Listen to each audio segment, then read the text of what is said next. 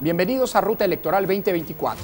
En el programa de hoy con Bárbara Torres vamos a reflexionar sobre los mecanismos que nos permiten inyectar la equidad a las elecciones y particularmente hablaremos de uno de sus componentes principales, el modelo de comunicación política vigente. Además, charlaremos con María Marván sobre los riesgos que traen consigo la falta de nombramientos de magistrados del Tribunal Electoral y los recortes presupuestales a los órganos electorales. Acompáñenos.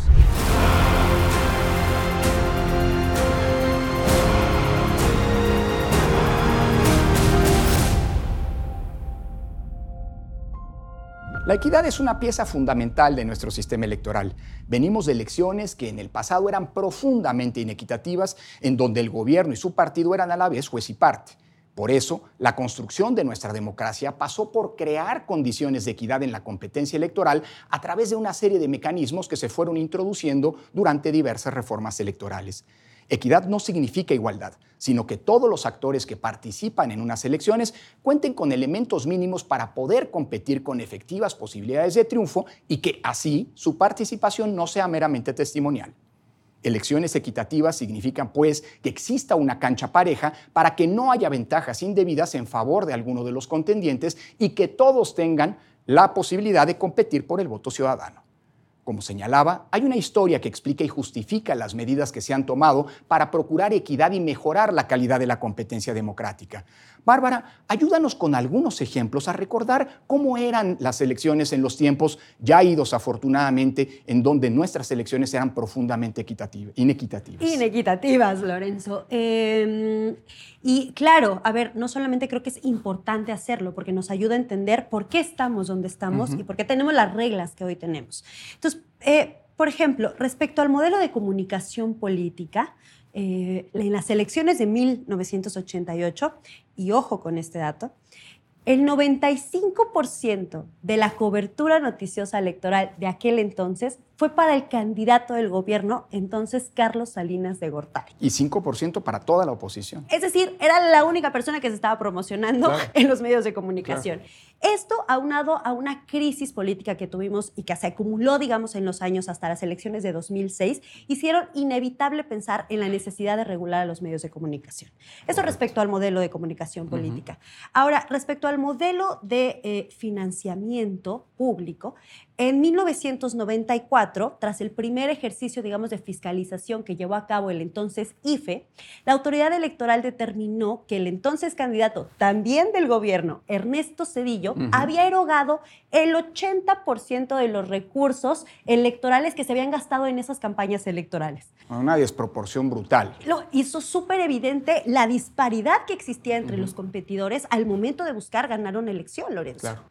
Ahora, respecto a, la regulación de los tiempos eh, de proselitismo electorales, recordaremos que Vicente Fox arrancó su campaña presidencial tres años antes del año 2000. Que Siendo todavía gobernador de Guanajuato, a la mitad de su periodo. Correcto. Para cuando las campañas eh, eh, arrancaron en el 2000, Fox ya tenía un posicionamiento público que le daba una ventaja enorme no solo ya frente a sus compañeras y compañeros militantes, sino frente a cualquier otro candidato de cualquier otro partido, ¿no? Eso hizo necesario voltear a regular esos tiempos de cuándo se puede hacer proselitismo y cuándo no.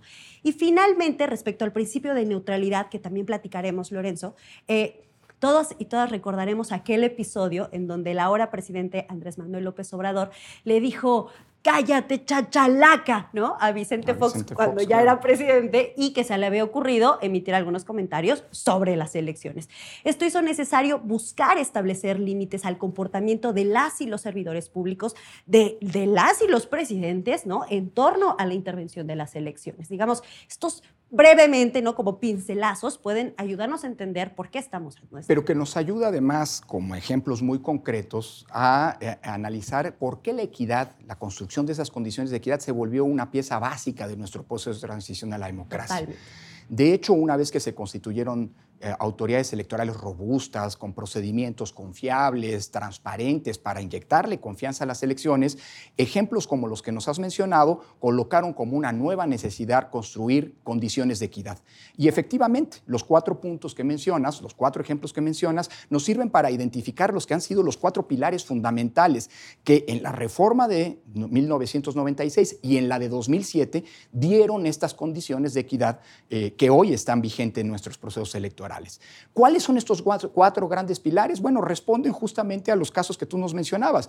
En primer lugar, la construcción de un modelo de financiamiento prevalentemente público que inyectara, que le permitiera a todos los actores políticos contar con recursos mínimos para poder competir eficazmente en la, competencia. competencia sea real. Exactamente, y por un lado. Y por el otro lado, subordinar el financiamiento privado, que no está prohibido, pero está profundamente regulado con una serie de prohibiciones para que no fuera determinante en las los resultados electorales.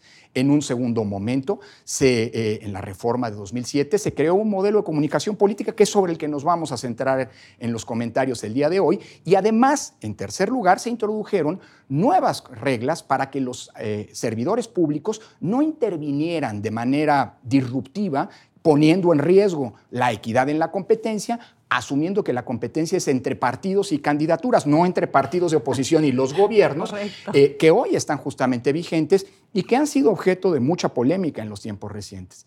Y por último, una regulación tanto de los tiempos como de los gastos que pueden realizar los aspirantes a algún cargo de elección popular. Los límites y los Exactamente, en determinados periodos para competir por una candidatura o después, cuando la candidatura se consiguió, para competir por un cargo público. Esos han sido los cuatro grandes ejes. Pero si te parece, centrémonos en el modelo de comunicación política, uno de estos, muy polémico, pero muy relevante, eh, eh, eh que, pues bueno, caracteriza las elecciones hoy en día. ¿Cuáles son las características básicas de este modelo, Bárbara? Claro, a ver, Lorenzo, creo que es muy importante decir que para entender el modelo de comunicación política que hoy tenemos, tenemos sí o sí que remitirnos a las elecciones de 2006. Vamos a ver las preocupaciones de que, dieron origen al modelo. Correcto. De acuerdo. A ver, en aquellas elecciones, digamos, eh, se hizo evidente, ¿no? Digamos, el panorama político puso de relieve una serie de problemáticas, Lorenzo, que, a ver, ya venían arrastrándose de elecciones previas, ojo, ¿no? Eh, pero que, digamos, en aquel momento se presentaron de manera disruptiva y súper contundente, contundente, perdón, de tal forma que ya no fue posible, digamos, no mirarlas, ¿no? Era necesario atenderlas. ¿Qué problemáticas? Número uno, eh, una presencia masiva de publicidad gubernamental en radio y televisión. La gente estaba harta de ver spots y comerciales desbordados, digamos, en radio y televisión. La segunda, em, una compra de publicidad directa por parte de los partidos políticos a los medios de comunicación. Eran épocas en las que se podía comprar publicidad. De hecho, se compraba sobre todo. Así aparecían los partidos en los medios. Y como no estaba regulado, los medios de comunicación ponían los precios a su gusto y entonces les vendían a unos partidos más caro, a unos partidos más barato y esto hacía que unos pudieran acceder a más comerciales, otros a menos y por lo tanto, digamos, desequilibrar la presencia eh, de, de ellos en los medios. Una tercera es que en aquellas elecciones se dio lo que se conoce como las famosas campañas de desprestigio o campañas negras en contra de algunos competidores. Y una última, que digamos... Si peligro para no sé quién y para no sé cuánto. Que todos recordaremos, por supuesto, esos episodios y que desbalancearon, digamos, ¿no? Eh, y también en ese punto ya era evidente un poder de los medios de comunicación que empezaron a hacer incluso presiones a nivel legislativo para algunas leyes, etc. Todo este cúmulo de cosas ligado, digamos, a un cerradísimo resultado de las elecciones 2006 pusieron en el foco de atención cuál era la relación del Estado con los partidos políticos y los medios de comunicación, de tal forma que trajo como consecuencia la reforma electoral de 2007, en donde se transformó por completo el poder de los medios de comunicación. Y digámoslo también de esta manera, Lorenzo, se reivindicó el papel del Estado frente a los medios de comunicación al regularlos. Claro, de hecho, esa reforma es una reforma que no solamente busca resolver estos problemas que se conjuntaron todos en la elección y que fueron objeto, o más bien la causa de buena parte de las impugnaciones que se presentaron en esas controvertidas elecciones, sino también estableció pues, una nueva relación, al menos en el ámbito electoral, entre el Estado y los, y los, y los eh, concesionarios de radio y televisión. ¿Cuáles fueron los grandes ejes de esta reforma para atender los problemas que nos recordabas, Bárbara? Bueno, en primer lugar, prohibir de manera total la compra de publicidad en radio y televisión. Nos fuimos, para decirlo de alguna manera, del modelo norteamericano en donde la compra de publicidad, de publicidad se asume hasta como un ejercicio de la libertad de expresión, al modelo europeo en donde, como todavía ocurre hoy, está prohibido que cualquier persona, incluidos los partidos políticos, compren publicidad. Entonces, prohibición completa de publicidad. Segundo, no quiere decir sacar de los medios electrónicos, radio y televisión a los partidos, sino utilizar los tiempos del Estado que no son como algunos titulares de concesiones dicen un robo de parte del Estado, sino que son tiempos que se exceden al Estado para los fines públicos y que en durante las elecciones son utilizados para que los partidos y las autoridades electorales puedan presentarle a la ciudadanía su oferta política. Tercero, un eh, ejercicio, digámoslo así, de sugerencias de lineamientos para que los concesionarios de radio y televisión en sus noticieros den un seguimiento equilibrado y, digamos, eh, eh, eh, equitativo con ciertos parámetros democráticos a la cobertura noticiosa. Se trata de lineamientos que no son vinculantes, pero que es importante, que son importantes porque se consensúan con los propios medios de comunicación, aunque los emite la autoridad electoral. Y finalmente, un monitoreo que es un ejercicio inédito en el mundo. El INE el IFE antes, son eh, instituciones que eh, realizan las únicas instituciones electorales en el mundo que realizan un monitoreo que implica eh, mm, auditar, digamos, grabar todas las transmisiones de radio y televisión 24 horas sobre 24, los 365 días del año, ¿Qué permite el cumplimiento de las, del, modelo de comunicación política? Háblanos más de este tema, que es un, eh, un, ejercicio que si bien se realiza de manera permanente, ahora de cara al arranque de las precampañas va a empezar a tener una serie de informes periódicos que es importante conocer y entender. En efecto, Lorenzo, cada 15 días la autoridad electoral va a estar emitiendo una, digamos, una especie de informe sobre cómo eh, ha sido el uso de los medios de comunicación. Em, pero, a ver, ¿qué es bien interesante? ¿Qué no es el monitoreo para empezar? El monitoreo no es la autoridad electoral diciéndole ni a los partidos ni a las concesionarias qué pueden y qué no pueden hacer. De acuerdo. Digamos, como hace un ratito lo mencionaste muy bien, es un ejercicio más bien de observación y de vigilancia por parte de la autoridad electoral hacia los canales de transmisión. ¿no? Eh, Ahora, ¿qué sí hace la autoridad electoral? Bueno, emite una serie de lineamientos, que de hecho esto sucedió el pasado 18 de agosto.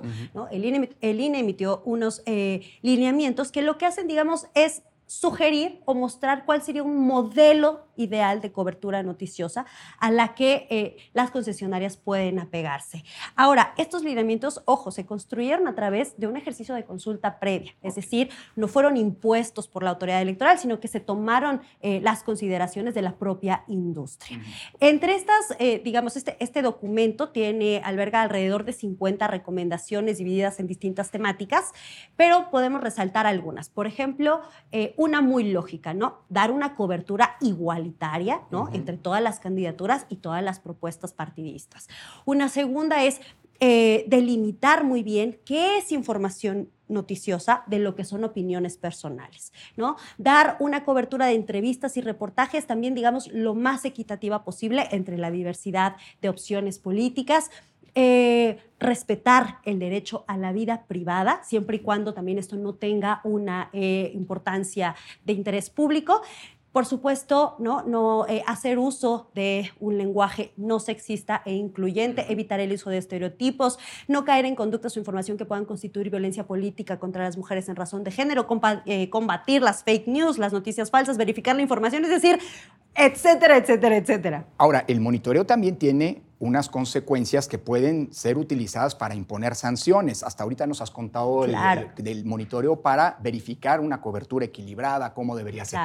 ¿Cuándo puede traer sanciones? Bueno, el monitoreo sirve, por ejemplo, para identificar si hay spots que se compraron y que no fueron pautados por la autoridad electoral, si hay alguna publicidad, propaganda gubernamental que está siendo transmitida en los tiempos prohibidos por la propia legislación, si algún partido transmite o alguna concesionaria transmite algún promocional dentro del periodo que se conoce como veda electoral, o incluso generar testigos para los procedimientos de quejas que son muy frecuentes en donde un partido se denuncia a otro ya hablaremos y que de eso. generan, ya hablaremos de eso, y que generan eventualmente esas bases jurídicas para poder imponer las sanciones.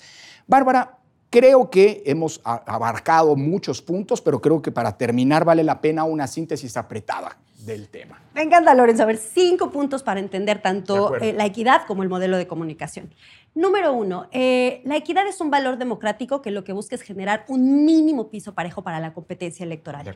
Dos, la equidad descansa, como hemos bien dicho, en cuatro pilares. Un modelo de comunicación política, un modelo de financiamiento predominantemente público, eh, regulación en tiempos de proselitismo y una serie de prohibiciones para las y los servidores públicos a fin de que no intervengan en las elecciones. Tres, el modelo de comunicación política, de manera específica, tiene cuatro ejes fundamentales. Prohibición absoluta en la compra de publicidad. Dos, eh, acceso de los partidos políticos de manera equitativa a los medios de comunicación a través de los tiempos del Estado. Tres, una serie de recomendaciones por parte de la autoridad para el buen uso de estos medios. Y cuatro, un ejercicio de observancia a través de un monitoreo por parte de la propia autoridad electoral. Número cuatro, el INE realiza un ejercicio monitoreo que es inédito en el mundo, único en el mundo, 24/7 sobre todos los canales de transmisión. En radio y televisión. Correcto, de los cuales además puede emitir lineamientos y recomendaciones. Y número cinco, los, estos lineamientos o recomendaciones no son vinculantes, por lo tanto no generan sanciones. Sin embargo, sí existen otro tipo de conductas que pueden atraer sanciones tanto a los partidos como a las concesionarias. Y yo cerraría con esto. Vale, mil gracias, Bárbara. Hoy nos detuvimos en el modelo de comunicación política. En programas sucesivos abordaremos el resto de estos pilares de equidad en la contienda que son indispensables para contar con elecciones libres y auténticas. En los últimos años hemos visto cómo desde las más altas esferas del poder político se ha buscado, se busca afectar o capturar incluso a diversos órganos con autonomía constitucional o a un poder de la Unión como lo es el Poder Judicial. Para hablar de esto y en particular del acoso de que está siendo objeto el Tribunal Electoral del Poder Judicial de la Federación, contaremos con la presencia de María Marván, quien fue consejera del entonces IFE y ahora es investigadora del Instituto de Investigaciones Jurídicas de la UNAM. Quédese con nosotros. Para hablar de los ataques a los órganos de control del poder y particularmente del hostigamiento de que está siendo objeto el Tribunal Electoral del Poder Judicial de la Federación, nos acompaña María Marván, ex consejera del Instituto Federal Electoral y académica del Instituto de Investigaciones Jurídicas de la UNAM. Pero antes, vamos a escuchar esta cápsula.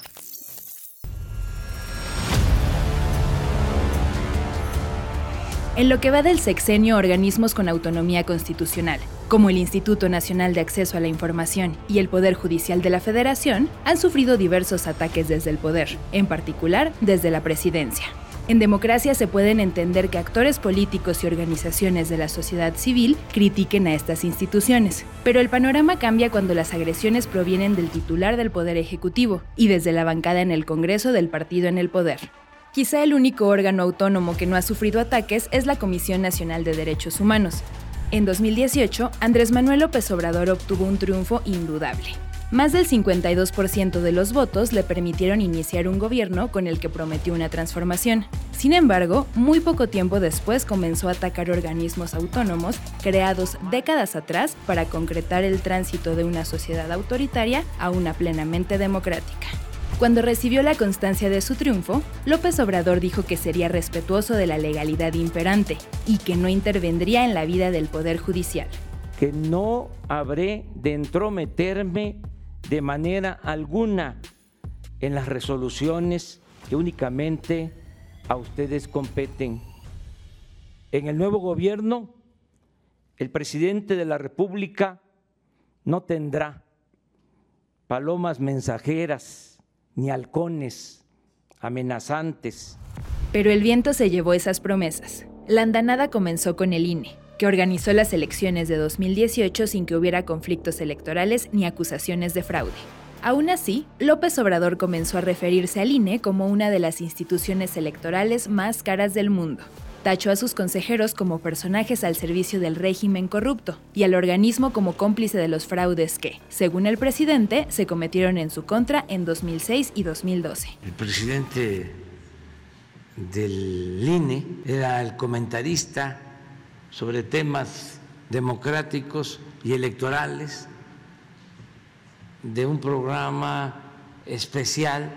De ahí surgió el presidente de el INE, que era eh, en apariencia lo más avanzado que había durante el periodo neoliberal, pero pues todo era una farsa Luego, el ataque pasó de palabras a hechos. Una reforma electoral que planeaba desaparecer al INE y crear un Instituto Nacional de Elecciones y Consultas, pero esa iniciativa fracasó en el Congreso.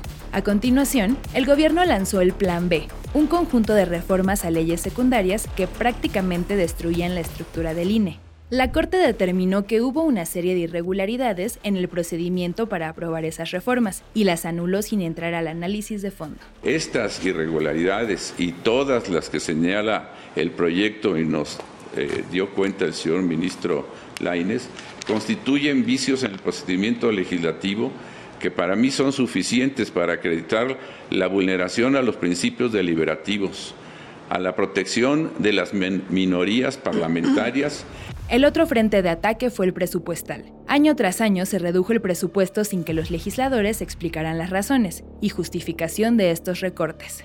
Además del golpeteo constante en las conferencias matutinas del presidente y el Congreso, el gobierno trató de apoderarse de los órganos autónomos mediante el nombramiento de auditores o dejando plazas vacantes durante meses para hacerlos inoperantes, como sucedió con el INAI. Sí, sí.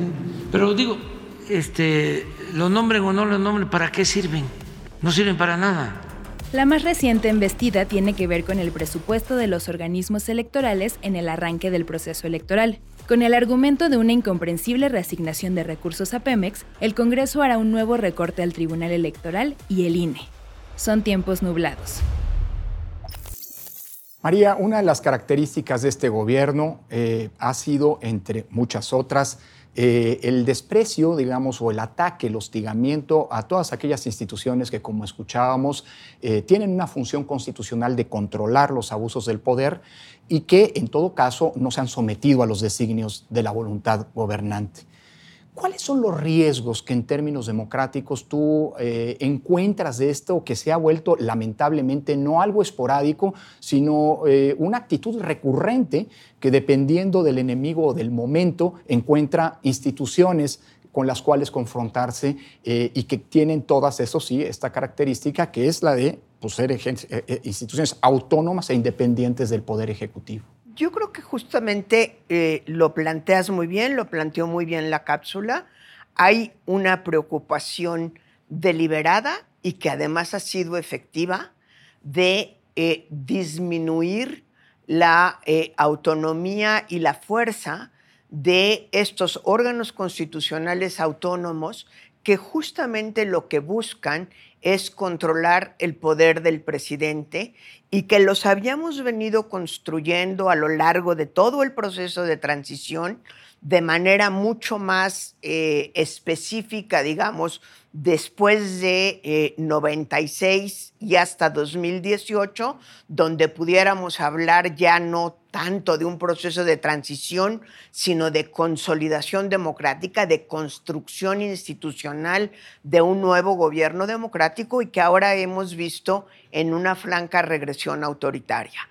Eh, los organismos constitucionales autónomos han sido supeditados a la voluntad presidencial o bien por la vía de nombramiento, a, la hora que se propone a una persona que en realidad hace todo menos ser contrapeso y vigilar la autoridad. Ahí estaba el caso de la Comisión Nacional de los Derechos Humanos que se mencionaba. Y, vigilar eh, la, actuación de la administración pública, del Poder Ejecutivo, o en el caso de que la rebeldía hacia el Poder Ejecutivo sea tal, entonces se le castiga a través de no nombrar a quienes debería nombrar y creo que ahí tendremos que revisar con, con mucha postura crítica la complicidad del Senado en, en ser comparsa del presidente en esta disminución de su autonomía o por la vía presupuestaria eh, haciendo imposible que cumplan, o por lo menos muy difícil,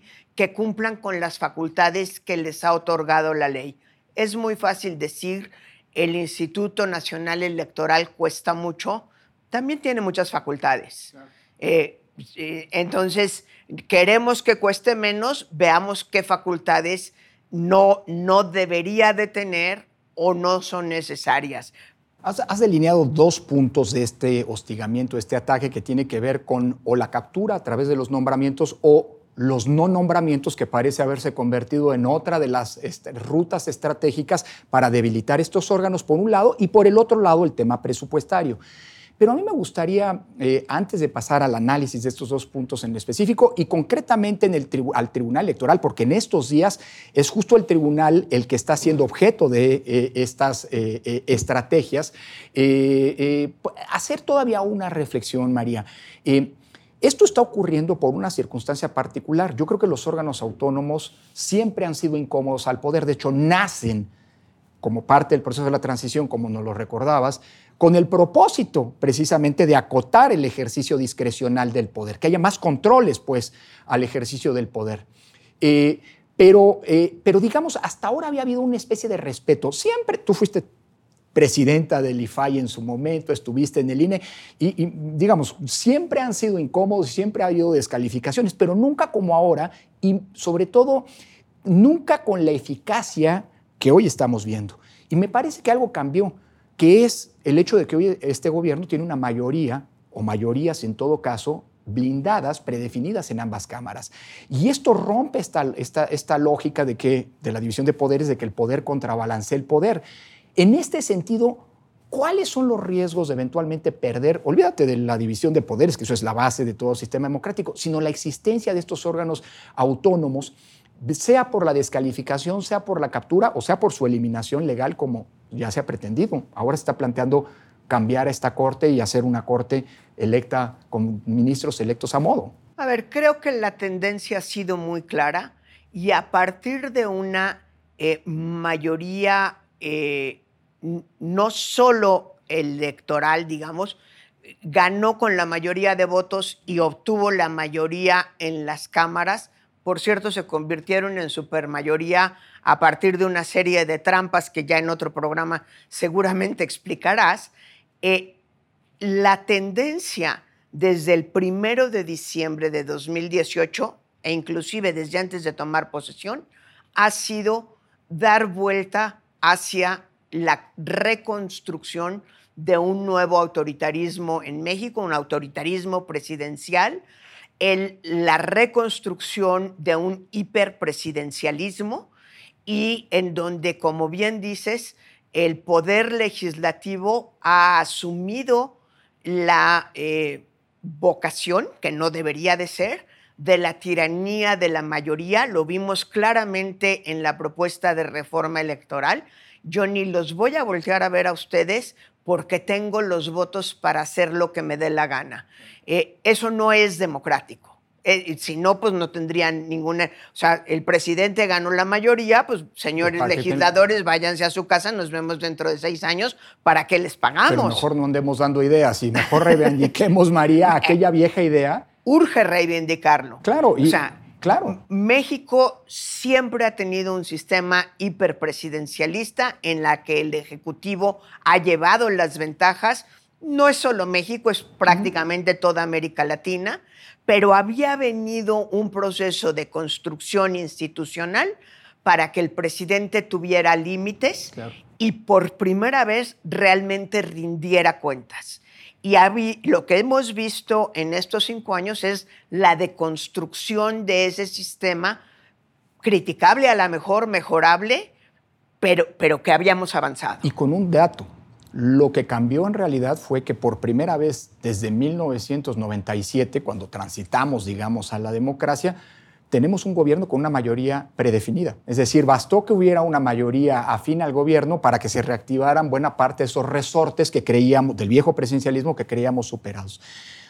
Déjame pasar, María, a los dos puntos que ya mencionabas y que me parece que son unas de las rutas fundamentales por donde está ocurriendo el hostigamiento a los órganos de control y centrarnos en uno que es bien importante para el proceso electoral en curso, es decir, el Tribunal Electoral, que no solamente es el órgano que va a resolver las disputas que se eh, han presentado y se presentarán en el futuro, sino además va a ser el órgano que va a calificar las elecciones y particularmente la elección presidencial. Hoy el Tribunal Electoral está siendo objeto de dos grandes eh, eh, amenazas, cumplidas por cierto. La primera es no haber designado a dos de los, de los magistrados que integran su pleno, su sala superior. Hay siete magistrados. El 31 de octubre terminaron su encargo dos de ellos. Y aunque la Corte presentó dos ternas al Senado para cumplir con los el procedimiento de designación, el Senado no ha designado. Con lo cual se suma, por cierto, según Julieta del Río Venegas, comisionada del INAI, a 139 designaciones que ese órgano no ha hecho. ¿Qué riesgos ves en esta? Eh, porque el tribunal podría funcionar, ese es el argumento, con cinco de los siete magistrados. ¿Qué riesgos ves tú en que esta designación, como algunos ya están eh, adelantando, pues va a implicar que no se nombren y que así nos vayamos al, al resto del proceso electoral?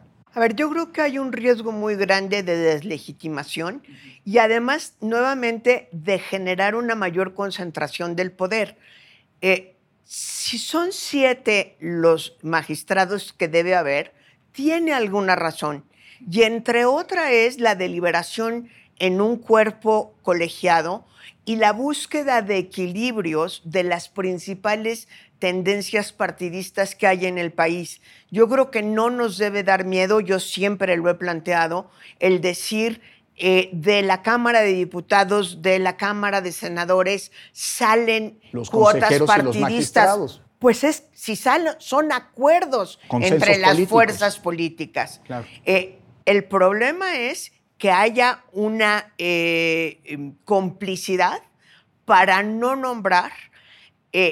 el pretexto puede ser ahorrar dinero, es un pretexto muy chabacano, no, no, no, no da ni siquiera para discutirlo va a costar más una elección deslegitimada, como dices. Exactamente, pero lo que estamos deslegitimando es su actuación y yo creo que esta 65 legislatura va a pasar a la historia como el peor Senado de la historia.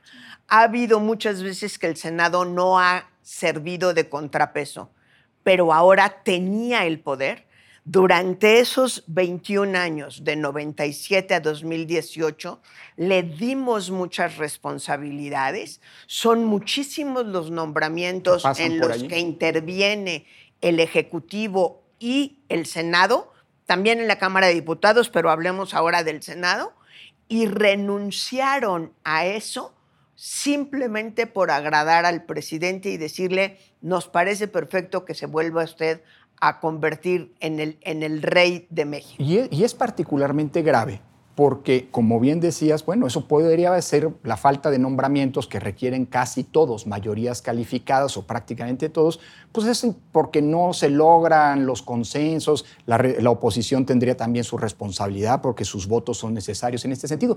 Pero a mí lo que me preocupa, María, es que ya no es una situación esporádica, como en alguna ocasión pasó cuando pues nos quedamos cuando éramos consejeros en el IFE, este, eh, cuatro consejeros, o cuando llegamos al IFE, que llegamos después de más de 11 meses de, par, de 13 meses de parálisis en el nombramiento.